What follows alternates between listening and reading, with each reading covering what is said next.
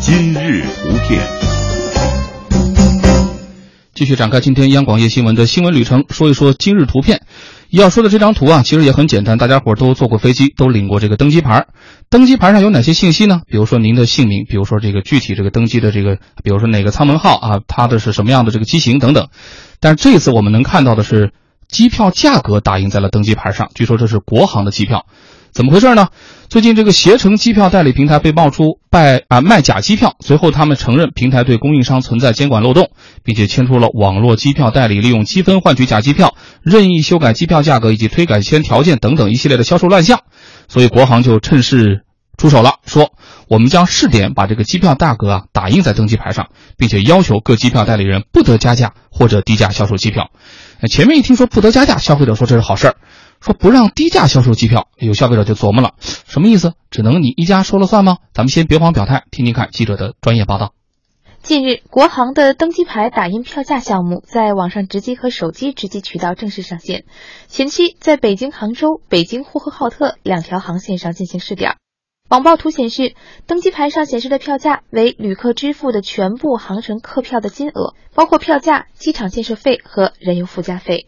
据称，此举是通过加强透明度的方式来监管代理商售卖无效票、积分兑换票和超售票的各种乱象。打印价格为何能够制服猖狂的票代？民航专家于海洋解释了其间的奥秘。以前呢是两个价格是什么呢？就是航空公司有一个价格，那么航空公司的客票价格，那么代理人他销售的时候呢，他有一个代理人价格。那么以前呢，这两个价格并不统一，许多这个销售代理呢，通过这个各种手段吧，呃，利用这两个价格的差别进行违规销售吧。那么这样的话，是把这样一种违规销售的空间给压缩掉了。当然，航空公司和代理机构的协议价格，消费者应该是不知道的。打在登机牌上的就是您买到的实际票面价格。所以，旅客在代理购票，如果感觉异常，还是要主动咨询公司。与此同时，网易航空主编曾涛也提醒，指望一条措施去和久经沙场的老江湖票代公司斗，可能还不够彻底，乱象还需组合拳出击。是能够提高这个透明程度，但是要说是指望这样的一个单独的一个措施，是能够避免这个，还是有一定的困难。事实上，国航试点登机牌上打印价格，一方面是为了减少退改签纠纷，另另一方面，则是出于主动推动机票直销、收回代理渠道的考虑，要求各机票代理人不得加价或低价销售机票的说法，就是一个明证。那么，早已习惯在 OTA 通过代理平台买低价票的消费者，也会有担心：这直销平台做大做强了，航空公司会涨价吗？打折票还好买吗？对于此类担心，曾涛指出。大可不必，我认为不会低于市场价格来拿到的机票，它肯定是有一定的问题它，肯定是不正常的。换而言之，航空公司为大众消费者能够提供的机票，往往最有利的渠道，实际上就是它这个自自己的直销渠道。感谢记者的报道啊，这个事儿啊听起来非常的专业，其实简单的来说呢，就是两层意思。第一层意思，因为携程啊、去哪儿等等这样的机票代理平台陆续被爆出有问题。大家伙就说有没有其他更靠谱的平台啊？像国航这样的大公司就说了，说我们现在也互联网加了，我们有这个直销渠道。那么同时呢，我们通过这样的把这个机票价格印在登机牌上的行为，即使你通过其他的渠道买机票，你也可以进行监督了。他加了五十，他减了五十，您都能看出来，其实这张机票就是六百块钱，我印在登机牌上明明白白的啊。这是第一层意思。第二层意思，大家伙担心的就是，某种程度上这是不是也形成了一种类似于垄断的这样一种力量？因为机票毕竟是从你国航这样的大公司从第一个源头流出来的呀。你说的六百，那接下来本来我们可以互相比价一下，那边是四百八还是那边是三百八？这下可好，统一都得认六百了。当然，我们刚才也听到了行业内部人士的说法，说也许这个想法到目前为止，大家伙这个担忧有点多余。请出我们的两位观察员吧，季老师，这次你先来。呃，是这样的，我曾经有过，我觉得最近一段时间关于这种就是机票代理网站的消息满天飞，而相应的一般都是机票代理网站和几大行之间发生了某种纠纷或者是某种决裂。呃，其实我自己也曾经有过在嗯相应的网站上购物，呃，就是购买机票非常不愉快的一个经历。嗯，就曾经买过一张机票，然后呢，当时其实就比正价就便宜了可能不到一百块钱。然后当你要退票的时候呢，就发现哎，他要收好高好高的手续费。于是呢，当时我就就想，那我干脆直接就给这个航空公司打电话。后来发现航空公司直接你去找他退，他退票费只要一百块钱。嗯，于是你就很愉悦的就通过这种方式退啊。然后后来他就跟你说，因为这这个就是所谓的代理商，其实要在中间收一部分钱。从那件事情之后呢，我就养成了一个习惯，就是到这个相应的他们自己的官网上去直销渠道，对，走走直销渠道。其实你就发现。现在就是一个所谓的直销渠道与这个原来代理渠道之间的一个怎么说呢？进入到了一个三国或者说战国时代，大家相互的在在在在抢夺市场，这本身对于消费者来说是一件好事情。那现在他其实要把这个所谓的这个价格打在这个。叫我们所说登机牌上，其实是就是为了告诉你，你看你这机票真实的价格是这么多哦，你当初给了多少钱，你自己要心里明白哦，就是这个，它潜台词其实就是这个。实际上就翻了这些代理票务他们的成本账。对，然后就是说，你看你要是付高了的话，那你可以就是那我。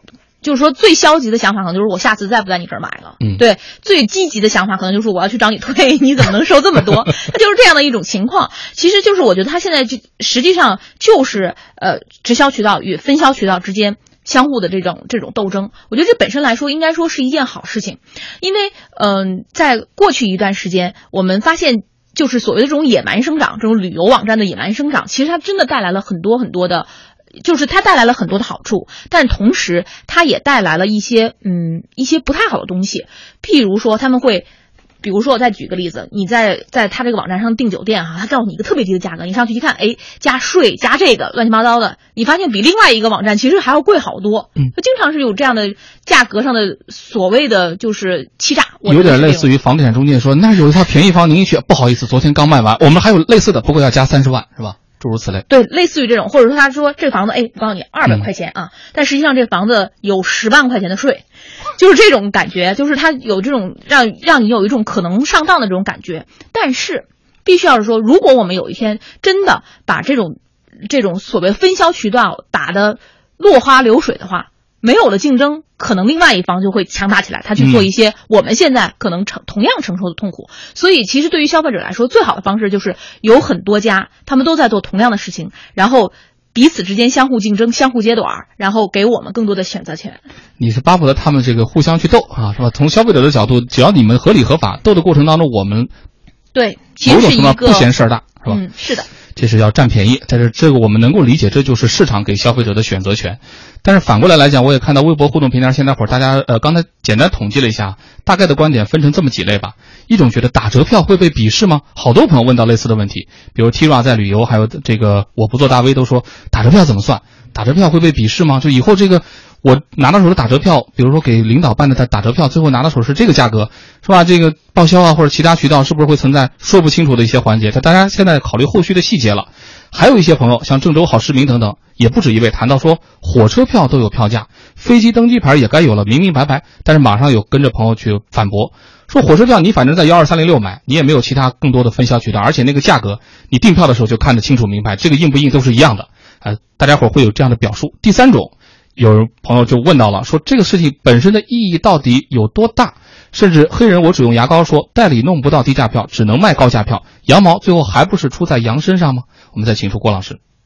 其实我觉得这是一个非常正常的市场的一个选择一个过程，就是任何时候都是这样的，先充分竞争。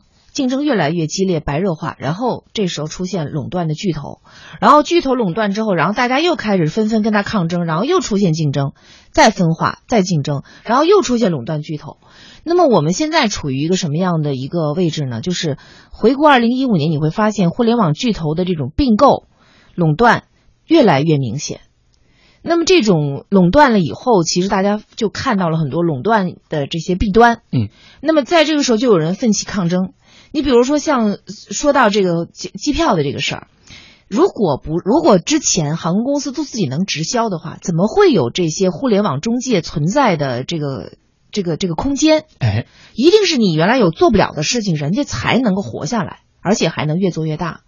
那到现在哈，双方就发现有各种各样的问题了，然后现在就是变成了就是是叫去互联网中介化。特别明显，嗯，那么去掉这个中介之后，好像航空公司自己就都能直接直营了、直销了。但是能不能达到这样的这个这么高的直销率呢？我们的很多航空公司可能它的这个就是忠诚度并不高。比如说，我只上你国航的网站去订你的官网去订你的票，有多少人会这么做？你是会这样选择，还是说我选择一个平台，我多家航空公司我都可以来选？你会选择哪一个？嗯，我觉得这个可能就它这个垄断，然后到分化，然后竞争，然后再再形成新的垄断。我觉得这不断的这种循环。那么在这个当中，其实就是要找到市场的痛点，就是说消费者现在需要什么。比如我现在在意的是方便。那你可能给我提供平台，我现在在意的票的真假，我在意这个价格，那可能直直销的方式就会有优势。那么直销当中，平台不见得不能够不能够有这种价格，包括我能保真的，嗯，呃，我就打这个点，也是完全可能的。所以我我是觉得，呃。这个现目前的这个过程都是很正常的一个市场的一个过程。嗯，就算是大家伙在面对市场竞争的这个环境情况下，大家伙拿出来的这个应变渠道之一哈。比较有意思的一点就是，大家在竞争的过程中，自己的核心竞争力到底在哪？就比如大家说那垂直了，是不是这个其他的互联网中介渠道就失去了？我们就举一个例子，类似于像携程这样的旅游网站，它不仅仅是机票，它可能还有酒店，它可能还有旅游项目，它可能是一次性的搞定。这个是不是所有航空公司的直销网站马上就能做呢？今日民生。